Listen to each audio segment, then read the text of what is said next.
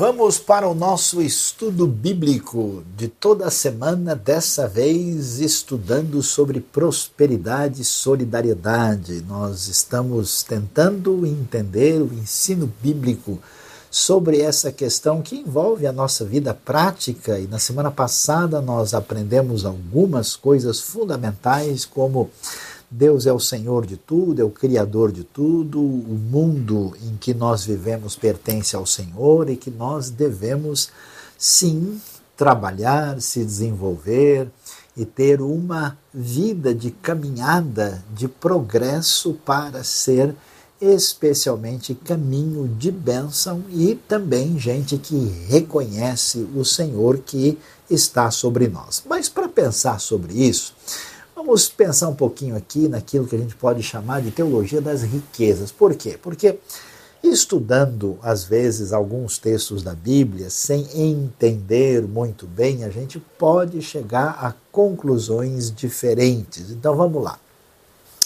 Historicamente, quando a gente pensa na administração dos recursos que são deixados à nossa disposição, quando a gente lida com isso, nós temos três caminhos fundamentais. Um deles é o que a gente pode chamar de teologia da pobreza. Quer dizer, é aquele pessoal que leu algumas histórias do Novo Testamento, mas não leu todas, ou pelo menos parece não ter compreendido tão bem, e que uh, acabou fazendo a seguinte sugestão de que um bom servo de Deus é uma pessoa que não tem nada, que acaba ficando na pobreza absoluta.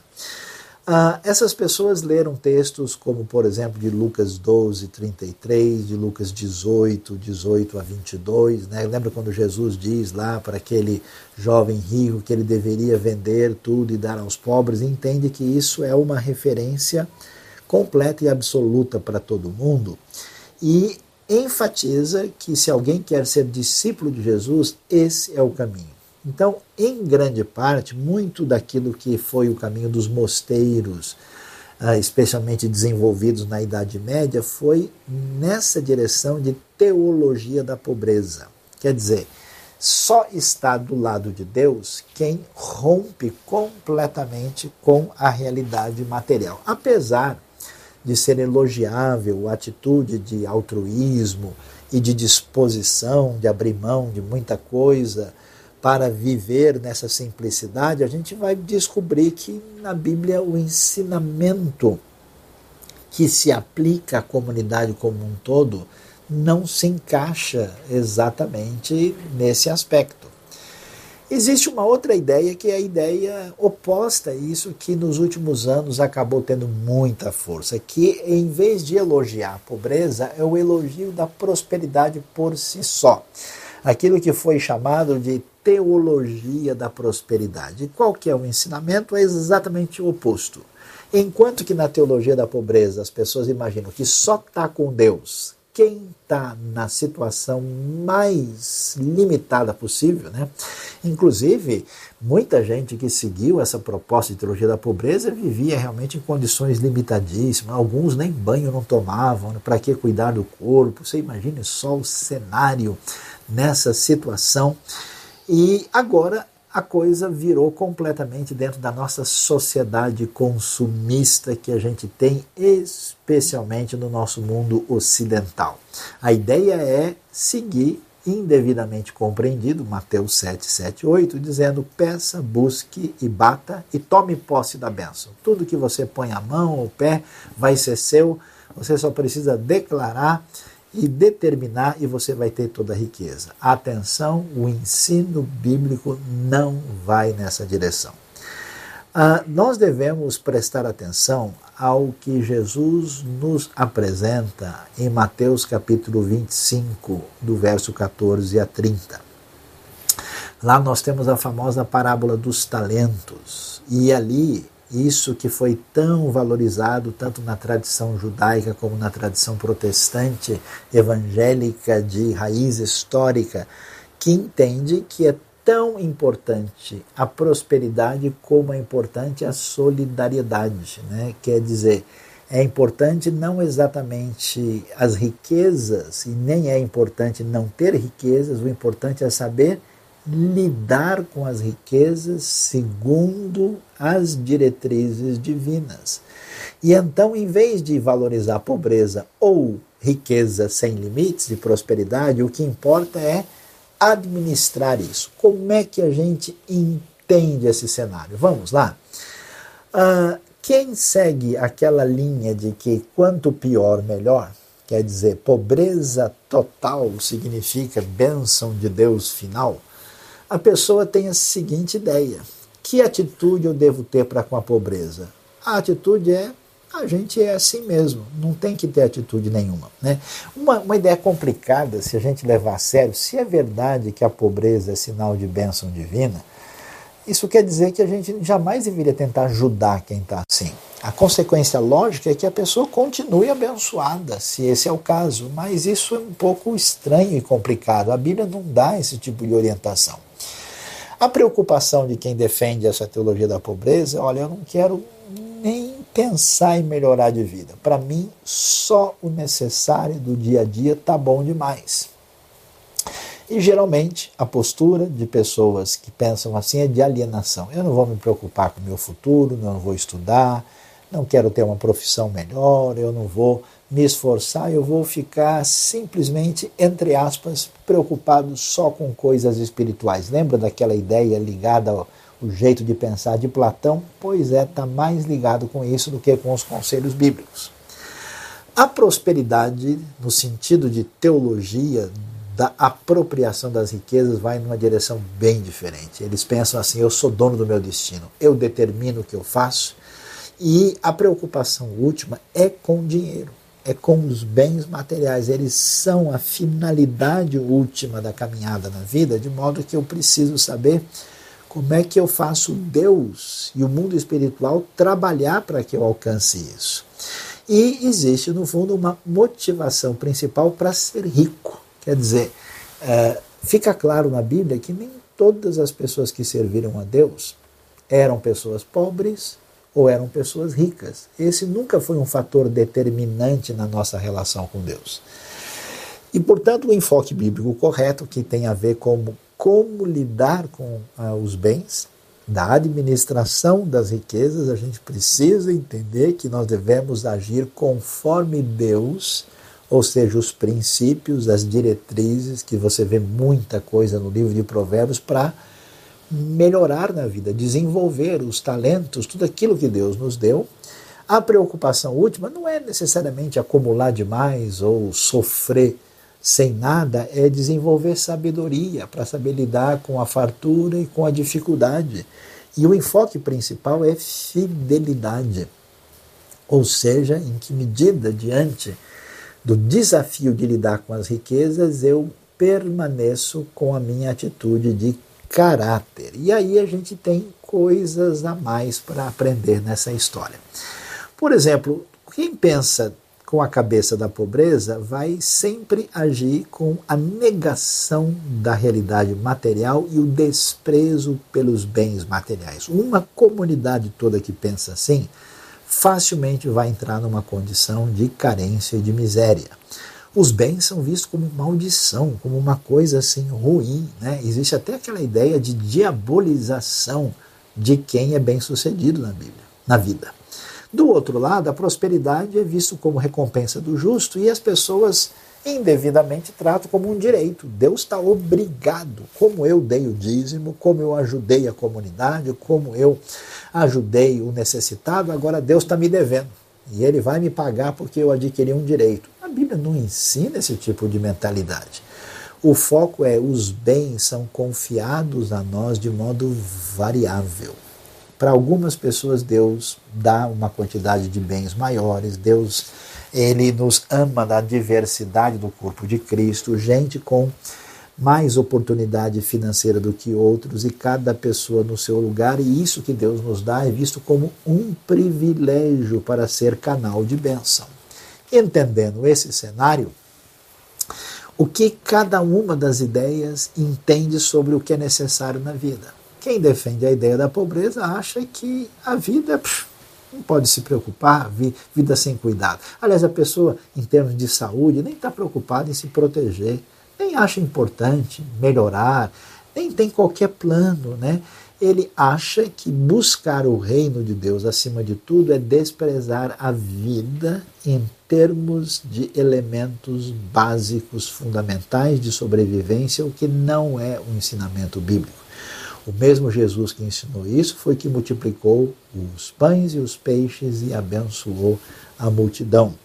Essa ideia, então, é de rejeição dos bens, uma ideia que não está alinhada com o jeito bíblico de pensar.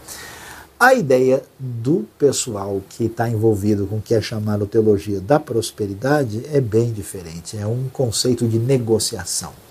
Dízimo e oferta não é exatamente uma doação, é uma espécie de atitude de toma lá da cá. Eu entrego com o objetivo que Deus me devolva. É uma espécie de investimento na bolsa celestial. Lá o rendimento é maior porque Deus tem mais poder, então eu tenho um conceito de que eu sou dono da riqueza, só preciso ter Deus como parceiro para fazer aumentar o meu próprio patrimônio. Não é essa a ideia da Bíblia. A ideia é de administração fiel dos bens, o que é reforçado em 1 Coríntios 4, 2, em Mateus 25. Como é que Deus nos vê? Lembre-se, preste atenção.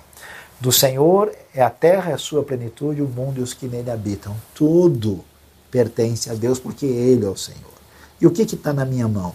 Deus me colocou como responsável para lidar com esses bens que estão emprestados para mim enquanto eu tenho tempo de vida.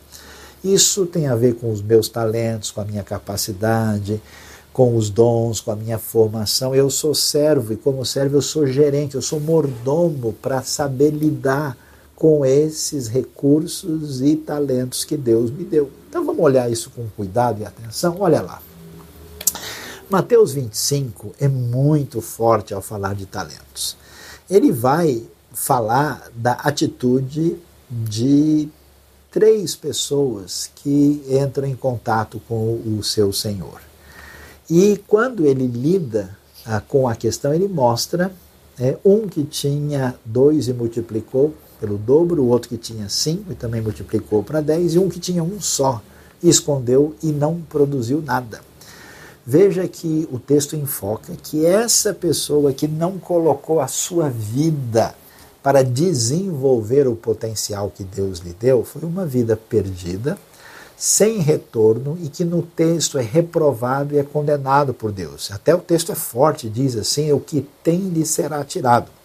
É claro que isso tem o um elemento contextual das pessoas que recebiam demais da parte do Senhor em termos de conhecimento da verdade e rejeitaram isso, e aí você entende porque aquilo que tem lhe será tirado o texto diz: lancem fora o servo inútil nas trevas, onde haverá choro e ranger de dentes, mostrando a plena reprovação dessa conduta. E aí, quando o texto nos fala a respeito dos talentos, você vê esse enfoque claro de que aquilo que Deus nos deu com a sua graça e na sua bondade tem o objetivo não de ficar na nossa mão, não simplesmente de servir para o nosso usufruto. Tem gente que imagina isso, né? Olha, se Deus me deu, é meu. Peraí, nem você é seu. Você está na condição de servo de Deus. Ah, eu já dei uma contribuição, uma oferta, um dízimo para a igreja ou para a missão, agora o restante eu vou gastar do jeito que eu quero. Calma, você tem que gastar de acordo com os princípios que Deus nos dá. É muito sério e espiritual a maneira como a gente lida com os talentos e com os nossos bens. Veja que Mateus 25 vai dizer muito bem, servo bom e fiel, você foi fiel no pouco. Olha a expressão.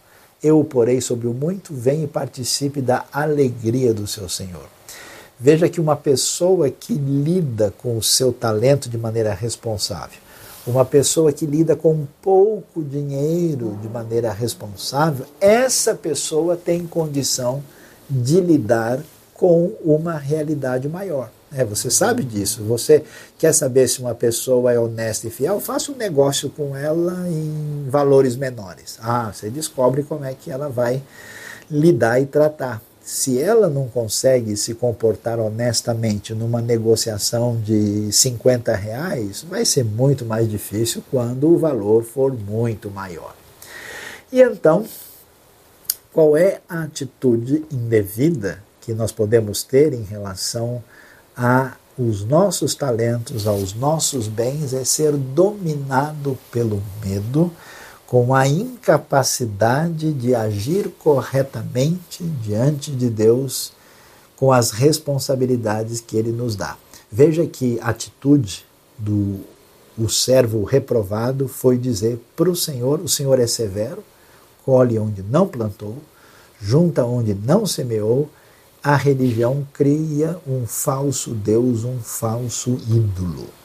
Então, a maneira como muita gente pensa em pobreza é com medo de Deus, como se Deus desejasse que ele vivesse dessa maneira. Outros que adoram as riquezas consideram Deus como se Deus fosse um mamon, né? o Deus ouro. E eles não entendem como eles têm a responsabilidade de fazer diferença com seus recursos, seus bens no mundo. E quando a gente faz isso, a gente não bebeu da graça, a gente não está querendo que aquilo que chega à nossa vida abençoe os outros. A gente fala, não, Deus é bravo, ele vai cobrar, então deixa eu ficar quieto aqui sem fazer nada, que pelo menos eu não estou pisando fora do quadrado. Esse raciocínio é o raciocínio que mata o caminho do progresso, da ciência, do desenvolvimento, da educação, da economia e da vida. Portanto, qual que é a proposta de Deus para o mundo da prosperidade e também da solidariedade? 1 Coríntios 4, 2 deixa bem claro que nós devemos ser considerados, atenção, servos de Cristo. Todo mundo quer ter nome de título importante, né? Pois é, o título que você recebe de Deus hoje é receba a bênção e é servo, servo de Cristo. Amém, irmão? Que maravilha, né? Encarregados dos mistérios de Deus. O que se requer desses encarregados é que sejam fiéis. O que Deus quer de nós? É fidelidade. Fidelidade significa agir com os bens, os talentos e recursos de acordo com o que Deus estipulou para nós. Quem que é um servo fiel? É o servo que o Senhor diz, ó, tá vendo? eu tenho a minha fazenda aqui, eu vou viajar, faço favor de fazer isso, isso, isso. E o servo fiel vai lá e faz exatamente o que o Senhor ordenou. E aí a gente começa a entender como se entende esse negócio de ser fiel. A palavra encarregado no grego, olha que coisa, a palavra economos, que é a palavra de onde veio economia, que tem o sentido de ser gerente, administrador. Olha, o seu dom, a sua capacidade, os seus talentos, o seu recurso, os bens que você tem, a sua condição social, tudo deve estar a serviço de Deus e do reino. Nós somos administradores de Deus. Foi Deus que nos deu a autoridade para sermos esses administradores. Um administrador servo. Olha o Salmo 8, 6, né? Deus nos deu uma condição especial. O ser humano tem a responsabilidade de cuidar bem do planeta, na área da saúde, na área da gestão dos recursos. Você vê quanto problema nós temos por situação complicada na área do direito, na área da administração pública, na área da gestão dos recursos, na área dos caminhos empresariais, na área do desempenho profissional. A coisa começa até na atitude da pessoa na escola de aprender a estudar ou de querer colar e fazer o negócio de maneira injusta. Quer dizer, nós precisamos entender que temos essa responsabilidade que vai fazer toda a diferença. Portanto, o que, que a gente deve entender? Quem pensa com a cabeça de pobreza vai ter muita dificuldade. Aliás, vai ter pobreza. Porque para essas pessoas, por exemplo, poupar para o futuro não é algo espiritual. Chega um momento difícil em que a pessoa vai enfrentar aquilo que todo mundo sempre vai enfrentar, que é uma situação imprevisível na vida ele não tem como lidar com a situação. Progredir financeiramente para uma pessoa se não é espiritual, então ele não se preocupa. E mais tarde vai ter problemas por não pensar com a sabedoria revelada nas Escrituras. A prosperidade pensa de maneira muito estranha, transforma Deus num outro tipo de divindade. Deus me deve as suas promessas, eu vou pegar pesado, eu vou declarar, vou botar ele na parede. Não existe isso no Novo Testamento. A visão é mercantil, é base de troca. É como se a pessoa tivesse simplesmente fazendo um cambalacho, né? uma espécie de negociação assim esquisita com Deus. O ensino é administrar o que é de Deus. A minha espiritualidade, atenção, não se define pelo que eu tenho. Não é mais espiritual quem não tem nada, porque é pobre e santo, e nem é mais espiritual quem tem muito. Não, isso não define. O que define é a minha maneira responsável de viver a minha vida com a intenção de fazer diferença e ser mordomo fiel de Deus. A minha espiritualidade vai se definir pela maneira como eu administro o que de fato pertence a Deus. E assim, a gente deve dizer o seguinte: a necessidade nossa é muito grande. Deus deve reinar na nossa sociedade na nossa economia. E como é que isso acontece? Quando a gente, você e eu, número crescente de pessoas, começa a levar a sério os princípios de Deus para a vida. A coisa começa no pequenininho, eu e você juntos, fazendo diferença e multiplicando a visão que tem a ver com o ensino de Deus. Então, o conselho para todos nós, prospere e cresça. Isso é importante. Prepare bem os seus filhos, ensine corretamente, é, tenha uma educação de qualidade, desenvolva-se na sua profissão, tenha uma atitude correta em relação a isso. Seja fiel e honesto. Às vezes, na busca de recursos, as pessoas abrem mão da sua honestidade. Eles negociam o seu caráter, fazem jogo sujo, recebem coisa de maneira corrupta. Não entre nesse caminho, não é correto e não deixe o dinheiro reinar na sua vida. Não deixe com que você troque de Deus nesse caminho. Você está sempre administrando apenas o que é de Deus, que ficou sob os seus cuidados enquanto Deus lhe dá vida. Mais do que nunca nós sabemos que a nossa vida está totalmente nas mãos de Deus num momento como esse, porque de repente chega a hora em que o nosso tempo aqui acabou. Seja compassivo e generoso. A pergunta que a gente nunca entende, né? Como é que a gente vai ser compassivo e generoso se a gente já não tem mais nada? Vai doar o que se não sobrou nada? A gente não percebe que na igreja primitiva tinha ricos na igreja. Ordene aos ricos deste mundo que eles não ponham confiança nas suas riquezas. Ok, então tinha gente abastada. Nós temos gente, inclusive, é, como você vê, o procônsul Sérgio Paulo, um governador romano, recebendo o evangelho. E não foi dito para ele, agora você abandona o seu posto e faz favor de morar lá no fundo da caverna, porque agora você é seguidor de Jesus. A gente só pode investir no reino de Deus, só pode ser compassivo e generoso se nós caminharmos na direção correta de alinhar a nossa vida com o conceito de prosperidade e generosidade conforme o reino de Deus. Falando nisso, nós estamos num momento difícil, porque quando a gente pensa em riqueza, em prosperidade, em solidariedade, nós precisamos lembrar que a Bíblia discute também o que a gente chama de uma teologia que envolve a realidade do Estado. Né? Será que o Estado tem poder absoluto?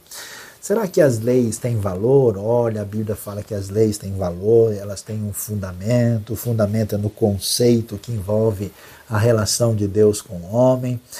E a gente sabe que o próprio Estado, o próprio rei tinha limites do que ele poderia fazer, e portanto hoje nós temos uma entrevistada especial na parte prática da nossa aula nossa amiga irmã, ah, que é uma pessoa muito experimentada, é, juíza, desembargadora, nossa irmã Marli Ferreira, e a gente conversa aqui com a Marli hoje na nossa aula especial e a pergunta que eu vou fazer, e vocês vão poder acompanhar agora, é, afinal de contas, é, como é que fica, né? Para a gente poder fazer qualquer coisa, se proteger, caminhar adequadamente né, nesse mundo atual jurídico, com o cenário que nós temos de epidemia, como é que fica o cenário jurídico aqui, doutora Marli, por favor, você está me acompanhando, me diga. E como é que está esse cenário? Que mudanças? O que, que a gente tem a dizer para os nossos queridos da IBNU sobre a situação atual diante do contexto jurídico. Vamos acompanhar aí agora com a gente diretamente respondendo Marli Ferreira. Na verdade, as mudanças são mais na área política, porque com a declaração do estado de calamidade pública por estados e municípios, uh, os governos locais e regionais, e, e regionais vão poder, na verdade, deixar de cumprir o seu orçamento, ultrapassar a lei de responsabilidade fiscal para fazer face a uma situação excepcionalmente grave que estamos atravessando não só o Brasil, como o mundo todo. Para isso, o governo federal tem também que reconhecer o estado de calamidade no Brasil. Isso é feito na Câmara dos Deputados, através de um decreto legislativo que já foi feito. E esse decreto legislativo, então, ele vai trazer uh, o reconhecimento para que o governo federal, pois nós estamos num estado federal, Brasil, uma república federativa, então o governo federal vai ter que entrar com suporte financeiro fora dos limites do seu orçamento para tomar, uh, tomar as providências devidas para, para cuidar e atender uh, e socorrer os estados com as necessidades. É uma situação muito constrangedora porque esse decreto de calamidade pública impôs uma série de restrições ao nosso povo, assim como nos outros países, porque foram as mesmas circunstâncias que ocorreram em todos os países europeus. E acontece que está havendo um descumprimento das constituições, tanto na Europa como no Brasil, porque essas restrições de circulação de pessoas, de encerramento de atividades, de proibição de reuniões e tal, isso deveria vir nos termos do que a Constituição dispõe, no estado de sítio. Né? Que o estado de sítio, como, como diz a nossa Constituição Federal, no artigo 137, é um estado de, de excepcionalidade que é decretado, o presidente tem que ouvir dois conselhos, o Conselho da República e o Conselho de Defesa Nacional, é, no caso de comoção grave e repercussão nacional. Então, ou ocorrência de fatos que comprovem a ineficácia da medida tomada durante o estado de defesa aquele ano anterior. E no caso, nós temos uma situação de comoção de grave repercussão nacional, que é a Covid-19. E nesse estado de sítio, sim, que nós podemos, podemos ter a proibição no decreto que virá de a obrigação de permanência em local determinado. Ele pode falar, não saia de casa, não pode sair, porque você pode ser preso, multado, a multa pode ser estipulada alta. A, a restrição relativa à inviolabilidade de correspondência, sigilo de comunicações, até a imprensa fica coartada no estado de sítio, porque ela só deve dar informações que sejam oficiais e não oficiosas. Ela não pode chegar e dizer, ah, eu levantei nos estados, tá assim, morre tanto, tantas pessoas foram infectadas. E pode ser feita também a requisição de bens. Veja o que está acontecendo aqui, que alguns governos estão requisitando os leitos de hospitais particulares. Isso ele só poderia fazer se o governo federal tivesse decretado o estado uh, de sítio Uh, uh, no, no, caso de uma situação uh, que o estado de defesa não desse conta, o estado de sítio. E o que eu achei bom, a única coisa que eu achei bom nisso é o seguinte: o povo está mais ou menos obedecendo e está preocupado porque estão morrendo muitas pessoas. O que a, a, as pessoas podem fazer com esse decreto do governador é, primeiro, levantar o fundo de garantia por tempo de serviço, caso eles tenham, tenham sido despedidos imediatamente, e também podem fazer requisição, independentemente disso, eles podem levantar o fundo de garantia por tempo de serviço e eles têm ah, os direitos assegurados de atendimento em qualquer plano de saúde, porque no começo eles não estavam querendo sequer atender a Covid, porque era uma situação excepcionalíssima que viria quebrar os planos de saúde. E isso já foi decidido pelo Judiciário e pela ANS, então as pessoas podem é, recorrer a esse tipo de coisa. No mais, é, fi é ficar em casa e cumprir essas situações todas que vieram ainda que a reboque de uma situação jurídica determinada pela Constituição, vieram a nos atingir e nós temos que caminhar nessa situação. As, as situações piores são das empresas, pequenas e médias empresas, e que as grandes estão funcionando, mas isso parece que já foi objeto de é, informação com o colega que antecedeu. Obrigado, doutora Mali, pela orientação aí tão importante na área jurídica, mas eu tenho mais algumas colocações e, aliás, eu queria perguntar aqui, de maneira um pouquinho mais direta e prática, né? Tem algum site, tem alguma orientação específica nesse momento em que as pessoas estão, às vezes, aí precisando de algum direcionamento na área jurídica? O que, que a gente pode dizer e encaminhar para as pessoas que têm aí necessidades nessa área? O que, que pode ser indicado? Olha, eu queria deixar aqui um conselho de quem milita tantos anos, várias décadas na justiça. O melhor caminho para você solucionar qualquer conflito social, qualquer conflito de interesse, quer seja entre duas pessoas ou uma empresa e uma pessoa, seja qual for o conflito, é a conciliação. A conciliação é um meio legal de se resolver as disputas onde cada um cede uma parcela do seu direito a favor do outro reciprocamente e nós não temos nem vencedores nem vencidos. Mas vamos supor que você precise entrar na justiça. A justiça está funcionando normalmente, só que estamos todos em teletrabalho e estamos funcionando em sessões virtuais. Portanto, se for uma causa, por exemplo, de área federal, de âmbito federal, dentro das competências do Juizado Especial Federal, você pode então ir ao Juizado Especial Federal, levando o seu documento de identidade, os documentos que mostrem o seu direito, e não pode esquecer de levar também um documento que comprove o seu o seu domicílio, onde você mora, porque dependendo do lugar que você mora, é um juizado ou outro que vai atender. No Brasil, nós temos juizados especiais cíveis, é, estaduais e juizado especial federal. Um é o JEC, que é o civil, e o outro é o JEF, que é o federal. Se você tiver causa até 60 salários mínimos contra a União, contra ah, as autarquias federais, contra empresas públicas, fundações tipo Receita Federal, Correios, IBGE, ah, você tenha ah, contra o Bacen, por exemplo, você pode recorrer ao Juizado Especial Federal. O site do Juizado Especial Federal é jef.trf 3.jus.br e lá você vai poder fazer o que a gente chama de atermação. Você não precisa de advogado, não precisa, pode ser advogado. Se você tiver dificuldade, tem um manual de como você faz, como é que você promove uma ação no juizado, tanto no estadual como no federal. Vamos supor que você não consiga usar o computador para fazer a sua apresentar a sua demanda, você pode pessoalmente, nós temos um funcionário ali, ali nós podemos digitalizar os seus documentos. Lá você tem um computador e você será orientado pelo funcionário como você promove a ação.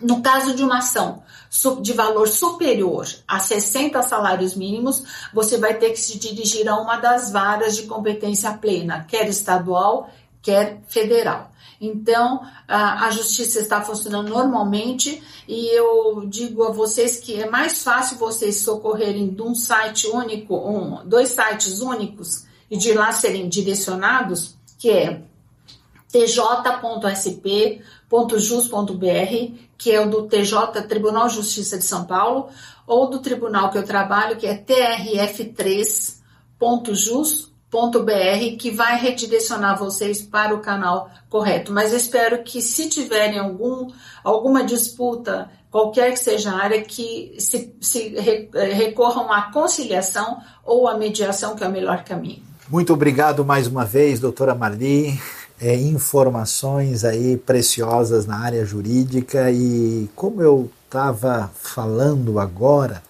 a gente viu que essa questão da prosperidade ela tem uma, um vínculo direto com um caminho de bênção, que é da solidariedade. Então eu pergunto, doutora Mali, juíza, desembargadora, pessoa envolvida assim de maneira especial uh, nessa área tão relevante. É a minha pergunta agora um pouquinho mais pessoal e direta. Você já se envolveu em algum projeto que tem a ver com solidariedade na prática? fazendo diferença como cristã em termos de assim contribuir para a cidadania, para o bem-estar dos outros a partir dessas referências que nós temos na fé bíblica? Eu me envolvi e muito. Eu fiquei pensando muito tempo o que é que nós juízes poderíamos fazer em prol daqueles mais necessitados. Isso porque uh, um, dos, um, dos, um dos princípios da Constituição Federal é a dignidade da pessoa humana e um dos princípios da República Federativa do Brasil é erradicar a marginalização, as desigualdades sociais e regionais e a pobreza. E o nosso tribunal tem jurisdição sobre São Paulo e Mato Grosso do Sul. Em Mato Grosso do Sul, nós temos uma população indígena jogada numa situação extremamente complicada e quilombolas e muita população pobre, inclusive que migrou em muitos e muitas décadas atrás do Paraguai e da Bolívia, que são países extremamente pobres. Então, foi montado junto com a Associação dos Juízes Federais e os nossos juízes de Mato Grosso do Sul, nós montamos aquilo que nós chamamos de expedição de cidadania. Foi a primeira expedição de cidadania do país.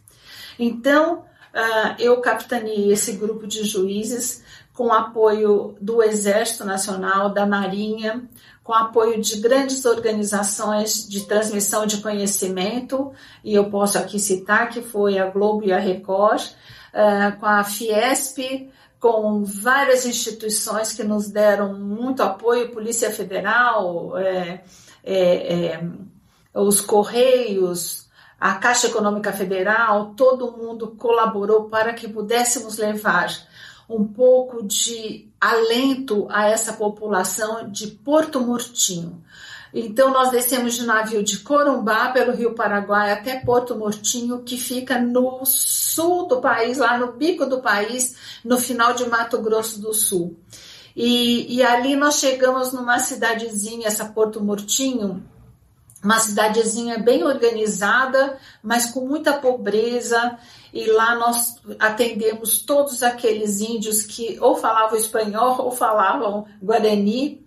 Atendemos pessoas, rapazes e, e, e moças e homens já feitos que estavam indocumentados não tinha CPF, não tinha RG, não tinha certidão de nascimento, não tinha um título de eleitor. Inclusive, uma situação muito incrível de um rapaz, que até já comentei sobre isso, que ele chegou para mim e falou: Doutora, eu queria tanto servir o exército, mas eu não tenho documento, porque meus pais eram paraguaios, eu fui criado numa fazenda e nunca ninguém tirou nenhum documento. Então eu fiquei numa situação nessa fazenda quase de escravidão.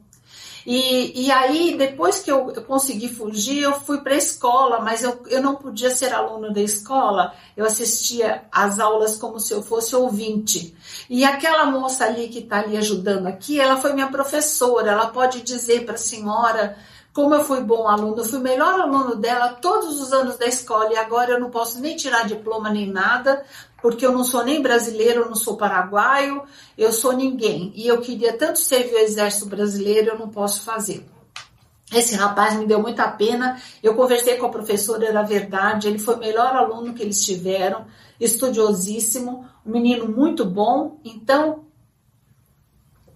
nós chegamos à conclusão de que não só ele, como outras pessoas que estavam precisando de benefícios previdenciários, há muitos anos esperando benefícios previdenciários, e nós ficamos lá e nós é, é, conseguimos dar todos esses documentos, e foi uma época muito feliz da nossa vida e muito, muito importante para o nosso bem-estar pessoal. Muito obrigado, doutora Mali. Excelente aí o seu testemunho ah, de como devemos caminhar na solidariedade a partir de uma proposta de vida com base nos ensinos de Jesus. Agora, nesse momento tão difícil que a gente está enfrentando, de tanta instabilidade, tem muita gente até querendo ajudar com grande coração, e Benil tem tantos projetos, a gente sempre tem pessoas nos procurando, olha, eu quero de alguma maneira contribuir para aqui, para ali. Eu pergunto, como alguém que conhece toda essa área que envolve o mundo jurídico e a realidade social, que caminho você recomenda? Qual é a melhor maneira de exercer essa solidariedade? O que você tem a dizer para os queridos que estão em sintonia com a gente. Eu quero já agradecer demais a sua participação. Muito obrigado pela sua contribuição aqui com toda a nossa comunidade IBNU e que Deus abençoe muito a sua vida. Olha, eu penso que a gente não deve se vincular ao governo, às empresas, às organizações sociais, a qualquer grupo político que seja, para exercer a solidariedade, porque isso é obrigação nossa. É, como eu estava discutindo com uma das minhas filhas, isso é mordomia. Então o Senhor te dá uma série de, de bênçãos na sua vida, a bênção financeira, a bênção da posição em que você está, Deus te dá saúde, te dá disposição e te dá salvação para que você use e seja a luz do mundo e sal da terra. E você só pode ser luz do mundo e sal da terra se você brilhar e se você tiver o bom senso de cuidar adequadamente daqueles que estão à sua volta. Eu acho que a igreja poderia ser um polo de difusão disso tudo, e individualmente cada um de nós. Nós temos uma, uma igreja muito pequena e muito humilde que na Zona Leste que a gente suporta a igreja financeiramente, é, com cestas básicas, agora demos máscaras para todo mundo poder usar. Então eu acho que isso, isso é a primeira vez que eu estou falando, poucas pessoas sabem disso. Mas é uma, uma obrigação nossa como cristãos. A igreja pode ter um grupo de assistência social para exatamente cuidar daqueles mais desassistidos. Porque é assim que o Senhor exige de nós, que nós amemos o próximo como nós mesmos. Se você se ama e não gostaria de estar naquela naquela situação, se você tem uma casa boa, você dorme num colchão gostoso, é, com cobertas quentinhas, você tem uma roupa boa para vestir, você tem um carro que te leve de trás onde você precisa, você pode comer uma comida quentinha e bem feita. Pense em quem não tem nada disso. Como você poderia auxiliar? Você não está numa casa com 40 pessoas, com 30 pessoas em 20 metros quadrados. Então, eu acho que isso é uma coisa que a igreja, como um polo difusor do evangelho, como ponto de radiação da luz do Senhor, tem que fazer. Isso eu acho que nós não precisamos esperar ninguém, porque senão um joga para o outro, outro para o outro, outro para o outro e ninguém faz nada. Então, vamos arregaçar a manga e começar a fazer. É assim que a gente faz. Assim que é a vida. A gente começa do zero e de repente, quando a gente olha, tantas pessoas são atingidas pelo nosso testemunho, pelo nosso exemplo e pela nossa mão estendida. Não é tudo, é alguma coisa do, do que você tem. Um pouco do que você tem você pode dar para o Senhor e dar para aqueles pequeninos. Muito obrigado por ter participado conosco do momento de ensino da IBNU. Agradecemos mais uma vez a doutora Mali. Deus abençoe você e a sua semana. Mais uma vez, um feliz Dia das Mães para todos e todas aí que estão nos acompanhando e que Deus nos dê uma semana abençoada. E não se esqueça, fique ligado, conectado na IBNU e se inscreva no canal do YouTube para sempre ser avisado de todo o estudo, toda a mensagem, toda a reflexão que vai ser postada, publicada em nosso canal. Que Deus nos dê uma semana debaixo da sua graça e misericórdia neste novo momento que se inicia agora na nossa realidade. Você foi abençoado por este vídeo, por esta mensagem? Inscreva-se no canal, aperte o sininho e você ficará sabendo das novas mensagens e reflexões do IBNU.